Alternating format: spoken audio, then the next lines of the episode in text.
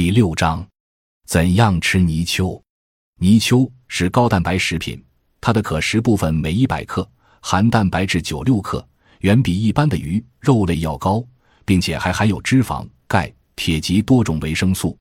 普济方有曰：阳食不起，泥鳅主食之。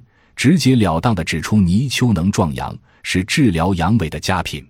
国外研究也证实，泥鳅中含有的硒和洛克蛋白质是一种能够强精壮阳的物质。所以，当人们长期工作后产生全身酸楚、浑身疲软等感觉时，不妨安排每周喝上二至三次泥鳅汤，可能您就能够神采奕奕、充满活力了。但是吃泥鳅时，会遇到一个怎样去掉泥土气的问题。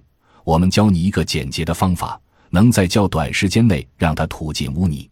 当您从市场上买回泥鳅后，将它养在盆中，只要在水中滴上三至四滴植物油，养一至两个小时，便可迅速达到目的。接着取出泥鳅，用干抹布拭去水分，然后宰杀，除去肠泥，洗净，去头骨，切成段，烹制后食用。这样吃起来就没有泥土气了。美味泥鳅汤的制法：用泥鳅七至八条，按一人份，枸杞子二十克，竹笋三十克，姜、葱适量。